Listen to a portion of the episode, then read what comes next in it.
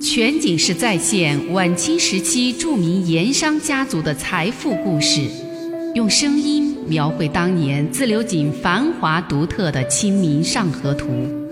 据王瑞小说《盐商世家》改编，悦享九零八自贡文化旅游广播为您倾情演绎《自流井往事》。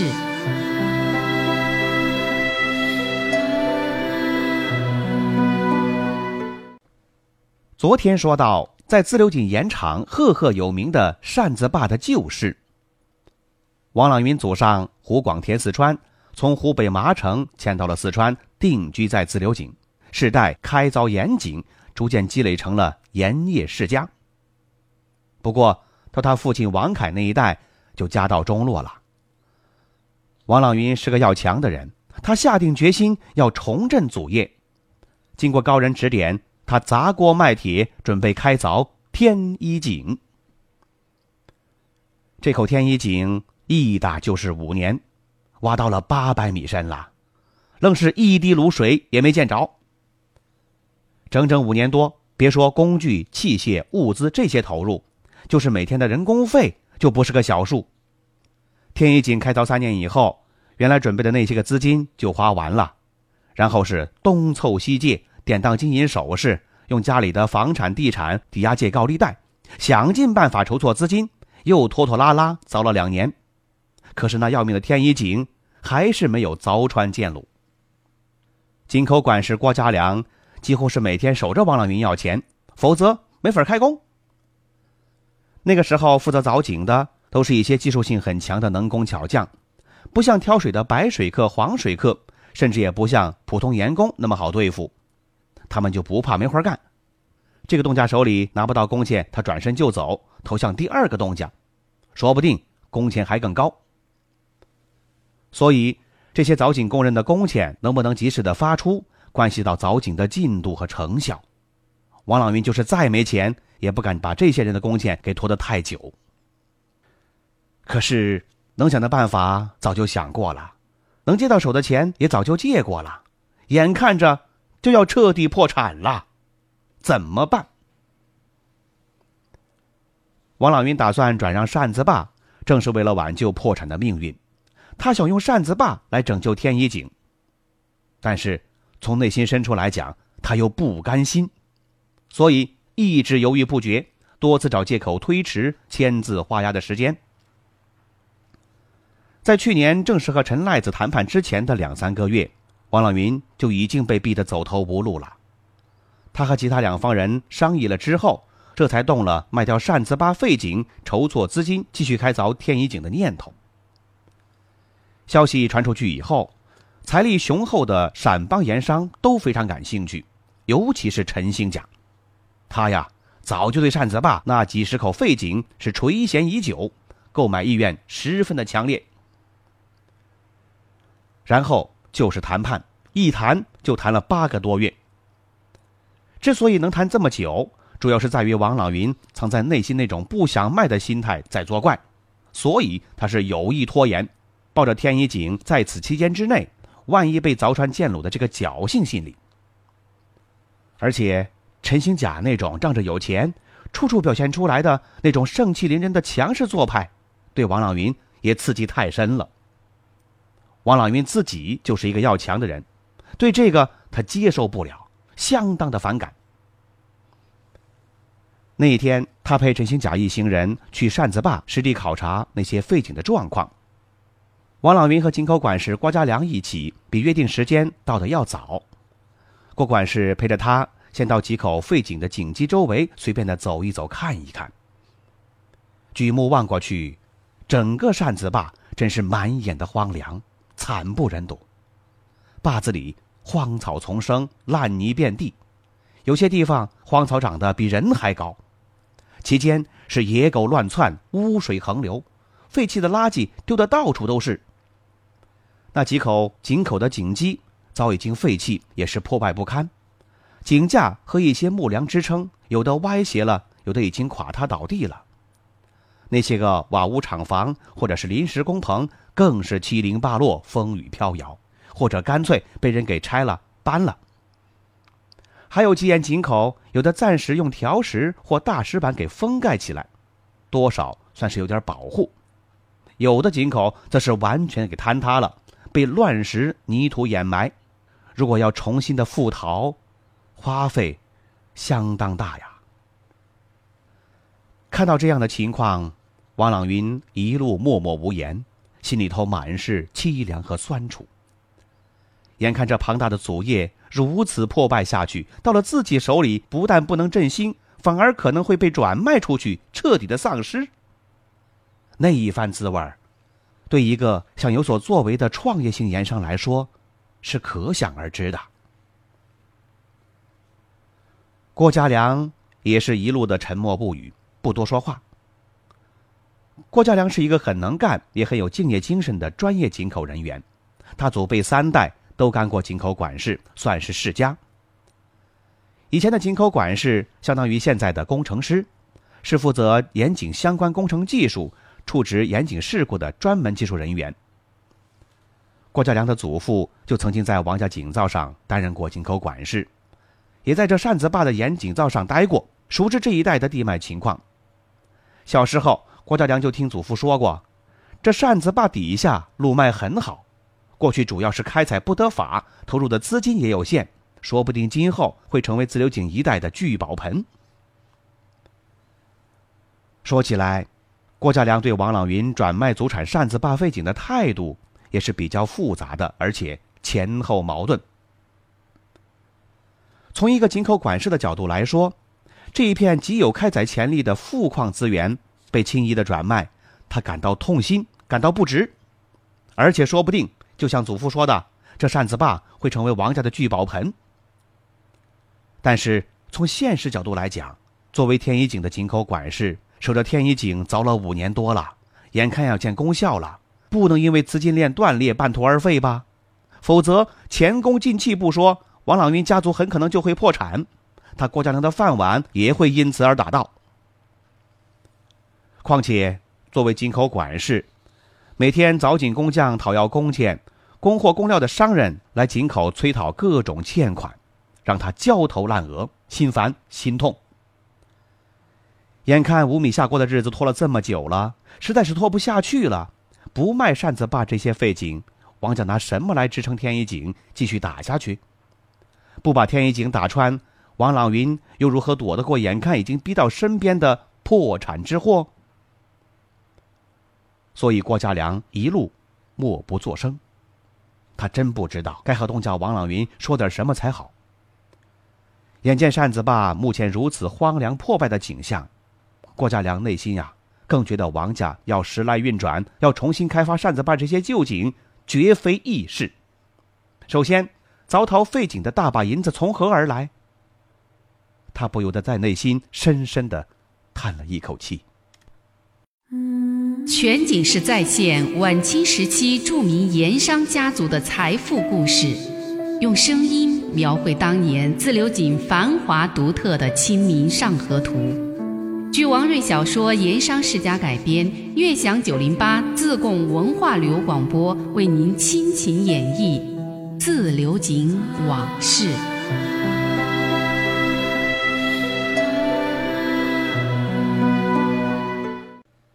那一天，王朗云和郭家良站在大坟堡通往扇子坝的路口，足足等了一个多时辰，一直站得两腿发酸、腰杆发硬。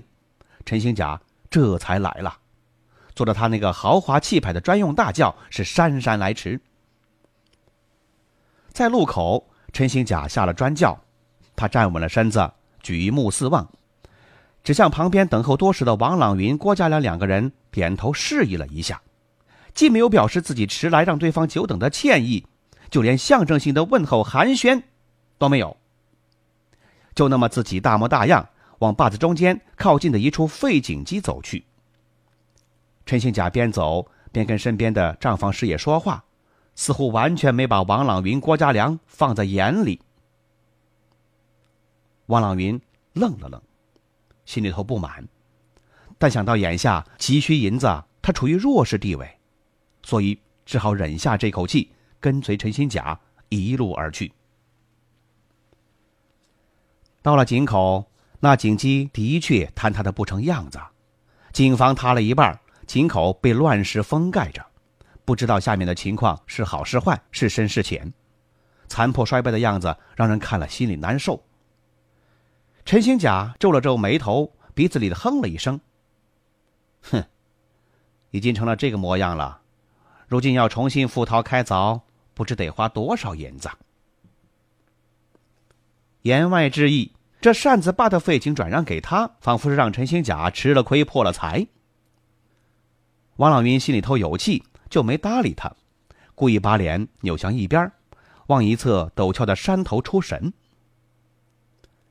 等到接下来双方实地点验井口数的时候，陈兴甲嫌地上污水烂泥太多，说是怕污坏了他脚上的缎面布鞋，不肯自己亲自去坝上一一点验，就让手下账房师爷去了。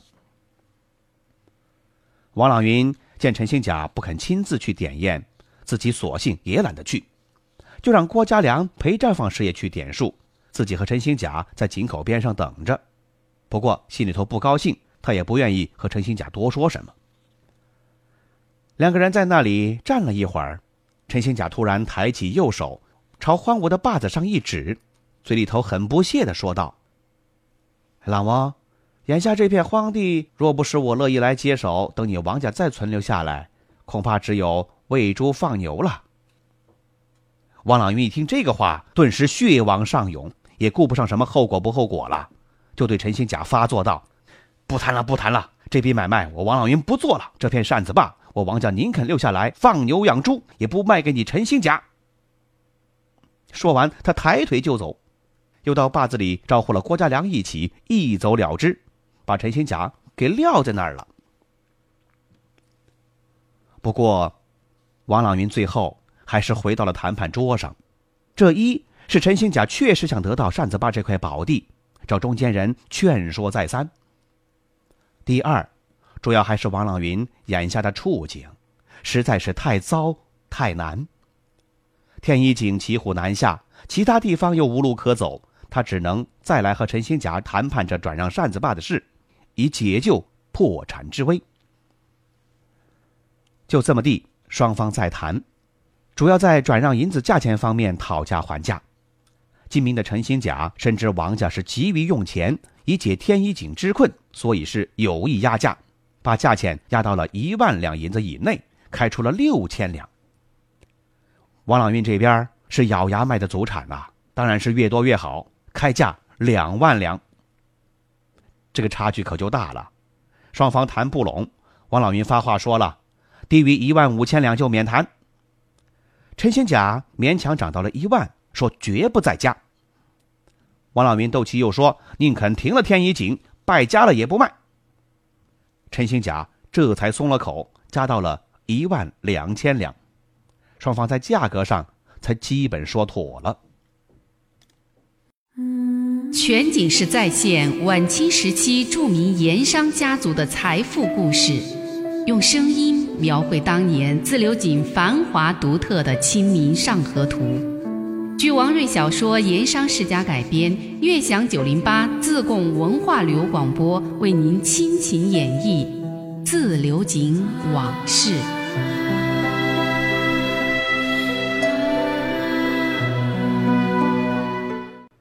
要说这个里头啊，有个事情也怪。从开始谈扇子坝售卖那一天起，平时不大迷信的王朗云也开始迷信起来。他每天清早起床以及晚间睡觉之前，在拜了祖宗牌位之后，还要去焚香叩拜菩萨。心愿只有一个，让菩萨保佑天一井早日凿穿建炉，好让他保住扇子坝这一片祖产。因为要赴八店街去签约，王朗云昨儿晚上入睡之前，以及早上早起的时候，又拜了拜菩萨，又拜了拜祖宗，非常的恭敬。希望奇迹出现，甚至打道夫八店街签约之前，临出门那一刻，他又再次叩拜过。可惜的是，天一井那边一直没有好消息传来。看来，这契约是不能不签了。王老民坐在那里，表面上不露声色，内心却翻腾的厉害。望着桌上的契约，他确实矛盾，而且内心痛苦。不签，天一井半途而废，早几年耗费的资金也全部都白费了。他和他大哥、三哥兄弟三家更加负债累累，甚至自此破产毁家也有可能。眼下能唯一避免家族破产的办法，就是卖掉扇子坝，换回那一万几千两银子，把天一井继续给开凿下去，使之出鲁建功。对王朗云的有意拖延磨蹭，陈兴甲终于有些不耐烦起来，收起了脸上一直挂着的笑容，冷着脸向王朗云发问道：“朗翁，时辰不早了。”朗翁是不是有些反悔了？王朗云还在思索犹豫，一时没回过神儿。接下来，陈兴家脸色冷峻，语气带点讥讽的味道，直直的逼问王朗云：“反悔了就别卖吧，反正没正式签约，反悔还来得及。”哦，不反悔，不反悔，陈老板误会了。王朗云被陈兴家冷峻的话语拉回到现实中，心机被对方识破，他显得有些狼狈，连忙掩饰的向对方说道：“已经谈好了，这就签字吧。”说罢，似乎是无可奈何的拿过旁边笔架上的毛笔，往墨砚里蘸墨调笔，这就要提笔签字。平时。王朗云在盐商中以沉得住气闻名，可此时此刻，他握笔那只手竟然在微微的发抖，稳不住。可以想见，他心里正在翻江倒海，矛盾斗争的厉害。见这么个情景，陈赖子和账房师爷彼此会意的对望了一眼，似乎有些得意。陈兴甲知道，此时此刻，王朗云非签字不可，因为他急需用钱。要大把银子去救活天一井，以挽救王家免于破产。陈兴甲找人已经调查清楚了，王家这个时候那是真的山穷水尽了，除此之外别无他途。谁知道，几秒这时间之后，王朗云握笔的手突然停顿了下去，同时身子也站了起来，双手抱拳，雨涵歉意的说道：“抱歉，抱歉。”突然内急，诸位稍后，小弟上街解个手。说罢，一副内急的样子，一个人跨出客厅，匆匆下楼而去。陈赖子没有料到，王朗云已经握笔签字画押之际，会突然有这个举动，心中当然不高兴了。不过转念一想，眼下的局面，你王朗云已经是煮熟的鸭子，还怕你果真飞了不成？于是。他也不着急，回头招呼众人赵老爷抽烟喝茶，又暗含讥讽的补上了几句：“呵呵，俗语有言，拉屎拉尿证明公道，人家真有屎尿要拉，咱们也只得等着候着。好在不管是拉屎还是拉尿，也不过一袋烟的时辰。赵老板，你自个儿抽口烟等着吧，等诸事办完，中午我多敬你两杯酒。”要说呀，王朗运那天那是真的去了厕所，也真的解了手。